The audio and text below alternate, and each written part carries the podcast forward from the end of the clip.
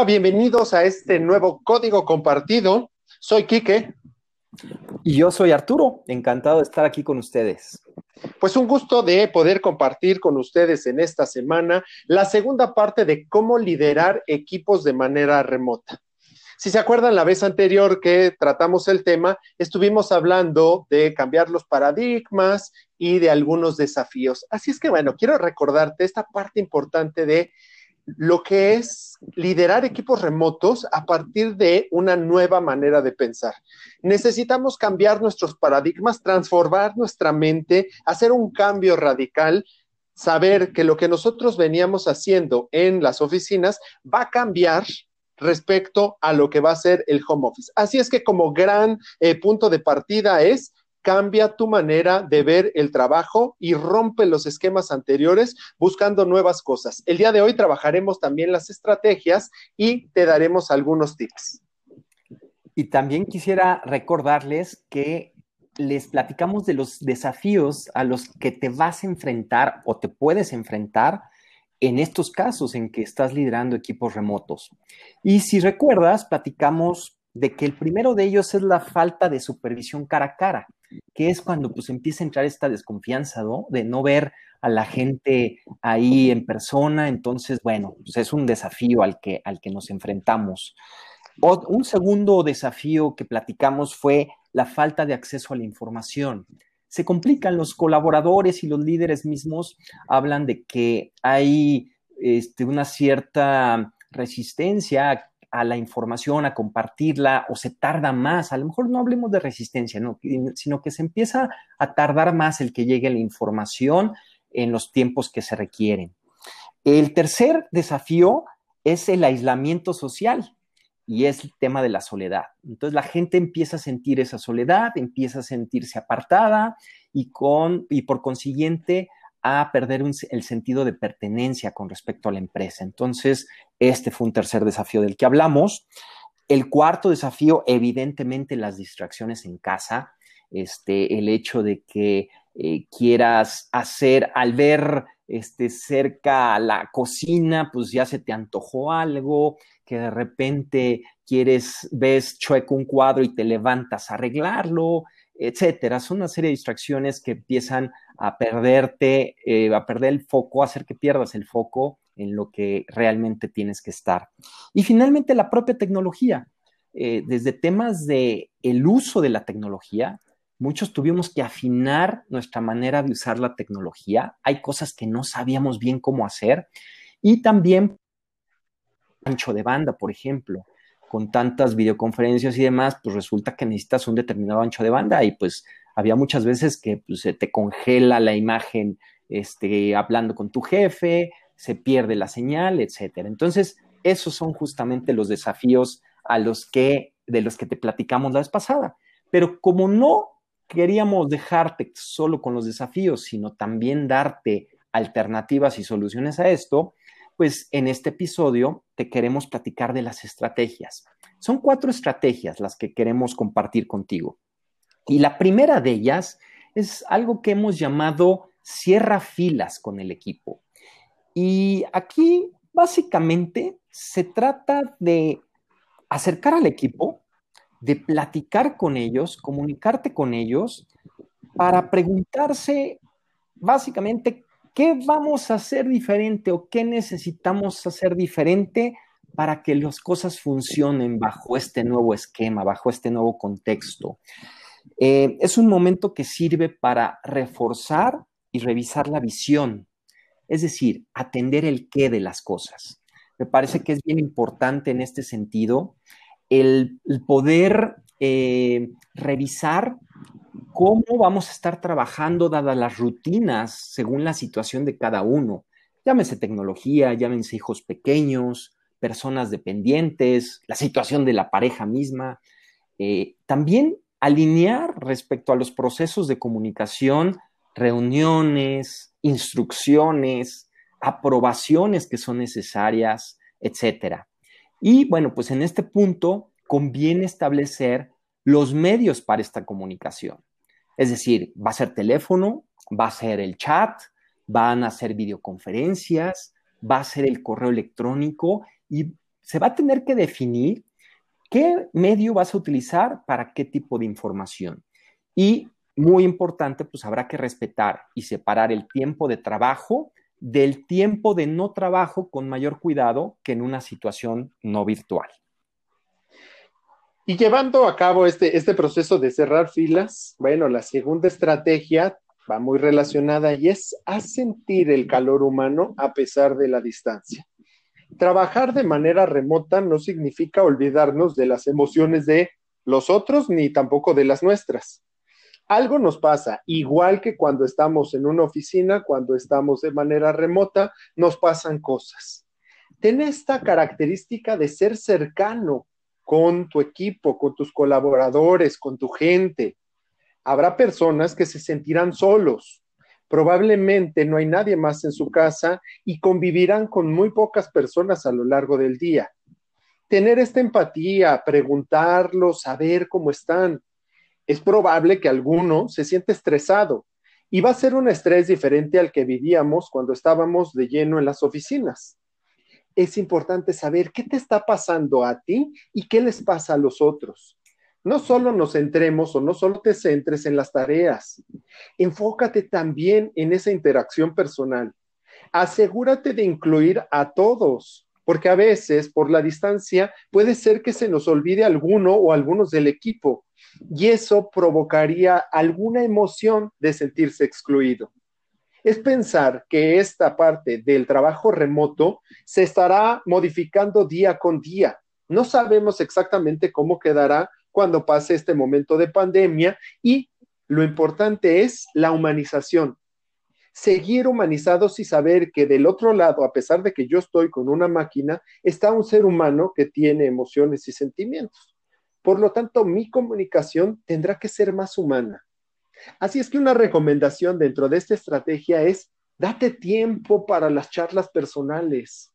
Háblale a tus colaboradores, sea por teléfono, mándales algún mensaje, dales cuenta de que estás presente, reserva tiempo de lo que va a ser tu eh, día para hablar con ellos, para hablar con ellos de manera uno a uno o tal vez en equipo, como tú lo consideres necesario de acuerdo a esta sensibilización. Y la gran recomendación es ve haciendo un balance día con día. ¿Cómo me resultó esto que hice hoy? ¿Fue bueno? ¿Qué eh, valor generó? Y lo podemos empezar a trabajar así. ¿Cómo ves, Artur? Muy bien, y me parece además que hay que reforzar todo esto que dices todavía de manera más consciente que lo que hacías en la oficina. Porque en la oficina, como sea, ves a la gente y entonces te puedes acercar con ella y platicar. Entonces, no tienes que ser tan consciente para hacerlo. La tienes ahí, la ves y hay un acercamiento. En el caso remoto, no estás viendo a las personas. Entonces, el recordarte eso, pues se vuelve más complicado, no es tan fácil, no es tan automático. Por lo tanto, creo que como líder tienes que hacerte más consciente, incluso pegar post-its para recordarte a quién le tienes que hablar, a qué dos, tres personas les tienes que hablar el día de hoy para, para hacer ese acercamiento, para hacer sentir ese calor humano, este, y tienes que esforzarte muchísimo. O sea, creo que sí como líder tienes que redoblar esfuerzos en este sentido para que nadie se pierda en eso. Y otra cosa importante, habrá personas que a lo mejor en la oficina les estés haciendo más caso por, por química, un proceso de química natural, ¿no? De cómo te llevas con ellos, etc. Aquí debes de asegurarte de que a todos, que con todos tengas un acercamiento. Entonces, me parece que se vuelve bien, bien importante este punto, Kike. Déjame pasar al tercer tema, a la tercera estrategia, y que le hemos llamado toca base diariamente con tu equipo. Aquí, muchos líderes remotos exitosos establecen una llamada diaria pues, con sus empleados. Eh, esta llamada pues, puede tomar la forma de una llamada individual, si es que tus colaboradores trabajan de manera más independiente entre sí, o de una llamada de equipo, si su trabajo es altamente colaborativo. Entonces, tú definirás cuál, cuál qué tipo de llamada te conviene más. La, la característica importante es que las llamadas sean regulares y predecibles y que son un foro en el que los colaboradores saben que pueden consultar contigo y que sus preocupaciones y sus preguntas pues van a ser escuchadas. Eso me parece bien, bien importante, porque de repente, pues otra vez, desde, esta, desde este modo remoto, no sé en qué momento puedo accesar a mi líder, como líder yo no sé en qué momento puedo ser oportuno. Entonces, el establecer esto de manera periódica y constante te va a ayudar claramente a establecer esa, esa comunicación tan necesaria con, con tus colaboradores. Y partiendo de lo necesario que es la comunicación, una de las cosas fundamentales va a ser ponernos de acuerdo y entonces empezar a definir los códigos de acción. ¿Cómo vamos a interactuar en este equipo? Y ahora pensando en esto que estábamos platicando de las dos estrategias anteriores, te puede resultar muy importante tener mapeado a tu equipo. Aquí te quiero recomendar, eh, ya te decía Arturo, bueno, pues ten post-its para esto. Y si tienes la foto de tu equipo, de tus colaboradores frente a ti, y con base en esa foto vas diseñando cosas que quieras trabajar con ellos, y estas normas, estos principios de colaboración, ¿no? que serán estos códigos con los que ustedes van a trabajar, partiendo del nuevo paradigma, es cómo nos vamos a comportar en este equipo. Esto es, qué sí se vale y qué no se vale para nosotros en esta eh, colaboración remota.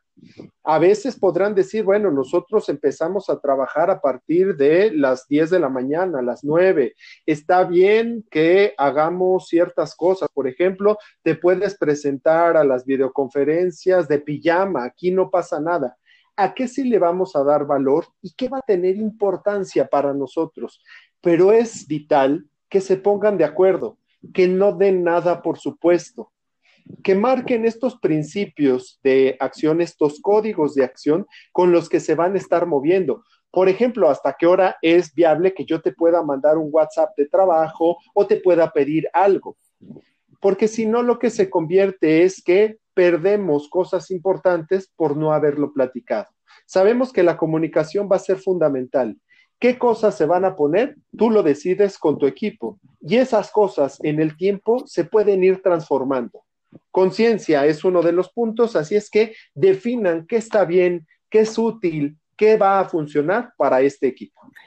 Pues ahí ya tenemos cuatro estrategias importantes. Cierra filas con el equipo, haz sentir el calor humano a pesar de la distancia, toca base diariamente con tu equipo, que es el 3, y finalmente define estos códigos de los que te platicaba Kike. Eh, ahora, eso es a un, a un nivel estratégico a un nivel de tips, nos gustaría compartirte cuatro también, cuatro tips en ese sentido, cuatro consejos mm, concretos, aterrizados, muy relacionados con estas estrategias. El primero de ellos es provoca que la gente interactúe en las reuniones que tengas con, estas personas. Eh, una de los aprendizajes y cambiando los paradigmas es que, pues como no los tienes ahí este, presencialmente, pues aquí es más difícil eh, eh, eh, estar atento a la participación de la gente. Entonces tú provócala. Tú has, define roles en tu equipo para que uno lleve el tiempo, para que otro hable de un cierto tema, para que opinen.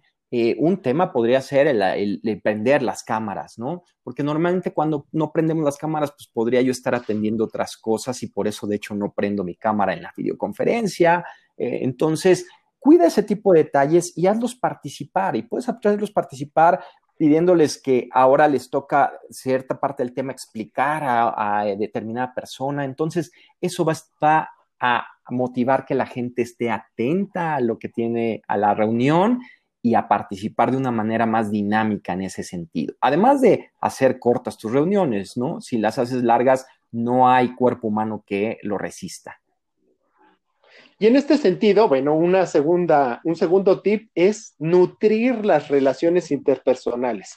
Ya platicamos mucho en las estrategias. Aquí de lo que se trata es de ponerte creativo. Busca nuevas maneras, constantemente busca diferentes formas de poder nutrir la relación personal. Una recomendación que, nosotros te hacemos es, bueno, practica esas reuniones rápidas que a lo mejor va a ser eh, de pie, ¿no? Todos prendidas sus cámaras y empiezan a compartir, quizás cada uno tendrá 15 segundos para compartir cómo se siente, qué es lo que está viendo por su ventana, qué cosas le gustan, qué hice ayer, qué comí ayer, cuál fue eh, la mejor noticia que me pasó durante el día. Empezar a trabajar en eso. También puedes generar fiestas virtuales te das un tiempo para que el viernes a las seis de la tarde, siete, vamos a tener una fiesta virtual en donde cada uno pues llevará su bebida favorita. Si para ti dentro de estos códigos que marcaron está bien llevar eh, pues, cervezas, pues cervezas, vino, café, lo que tú quieras. Y en este punto es empezar a convivir de una manera diferente. No por estar de manera remota, debemos de frenar la parte inter, interpersonal de estar recorriendo con otros. Por ejemplo, algunos eh, líderes invitan las pizzas, le mandan a su gente pizzas en ese horario para la fiesta virtual y les dan una pizza para que todos en ese momento estén compartiendo lo mismo. Entonces el, el líder se, se corrió con las pizzas y empiezan a festejar café, etcétera. Aquí la creatividad es lo que va a dar. Si de pronto dices, oye, pues una dona, pues una dona les mando a cada uno de mis colaboradores, lo importante es nutrir la relación. Ponte creativo y busca nuevas maneras. Bien, me gusta, me gusta eso, Kike. Este, incluso esas cosas ya muy prácticas que comentas. El tip número tres es establece una pausa semanal para reflexión. Eh, hablamos en las estrategias de cerrar filas, de definir códigos. Sin embargo, no lo veamos esto como algo eh, que está eh, estático, que como se definió ya no se puede tocar y ya no se puede mover. No, para nada. Entonces, estas reuniones semanales, que sería la recomendación que te damos, es para revisar, oigan, cómo nos estamos sintiendo con la interacción que estamos teniendo, con la manera de comunicarnos. Eh, ¿Alguien se está sintiendo aislado aún a pesar del, del tipo de contacto que estamos teniendo con estas llamadas diarias? ¿Cómo se están sintiendo con esto? Y es momento de afinar cosas, de poder expresar cómo nos sentimos cada uno de nosotros y poderlo corregir, ¿no? Este, se vale corregir. Lo malo es que a veces nos seguimos con la con la dinámica de todos los días y pasan semanas, meses y no revisamos, no nos damos esa pausa para reflexionar. Y ahí se vuelve bien importante hacernos esta pregunta. Y el cuarto tip que te queremos compartir es flexibilidad. Sé flexible. No sabemos cómo van a ir cambiando las cosas, así es que día por día podemos encontrar nuevas maneras de hacerlo, pero solo es a partir de la flexibilidad que lo podremos hacer. Por ejemplo, si algo cambió, pues entonces busquen alternativas, pregúntale a tu gente, ¿cómo te estás sintiendo con estas reuniones que hemos hecho virtuales? ¿Qué te gustaría que fuera diferente? ¿Qué medios podríamos utilizar? Lo importante dentro de ser flexible es que la gente y tú te enfoques en soluciones, no en encontrar los problemas, porque a veces se va dando eso. Oye, no me gustó esto, bueno, pues ¿qué si quieres? Enfócate en entender que la transformación va a ser parte de lo que nosotros estamos viviendo en el día a día y tener una mente flexible, capaz de adaptarse a los diferentes sucesos, va a permitirnos trabajar mejor con nuestro equipo y desde nuestro liderazgo. Recién estaba escuchando esta clásica de que no son los más fuertes los que evolucionan o los que permanecen, sino aquellos capaces de adaptarse a las circunstancias. Hoy vivimos en un mundo cambiante que cambió de la noche a la mañana y los que no se adapten al nuevo mundo es muy probable que como líderes se queden atrás. Y los que eran muy buenos líderes hasta antes de la pandemia puede ser que adelante una mente flexible, empezar a buscar, escuchar por todos lados y tomar decisiones en el camino. Buenísimo, Kike. Y pues con esto les dejamos estas cuatro estrategias, estos cuatro tips que espero que sean de mucho valor y mucha utilidad para ti que estás liderando equipos remotos. Como siempre, se me fue volando el tiempo y eh, pues nos despedimos de ustedes con mucho cariño, con un abrazo muy fuerte para ti, Quique, y fue un gusto haber compartido este micrófono el día de hoy. Gracias, Arthur. Igualmente un abrazo y gracias a ti que nos escuchas y que haces de este código compartido algo muy rico. Que tengas un excelente día. Gracias.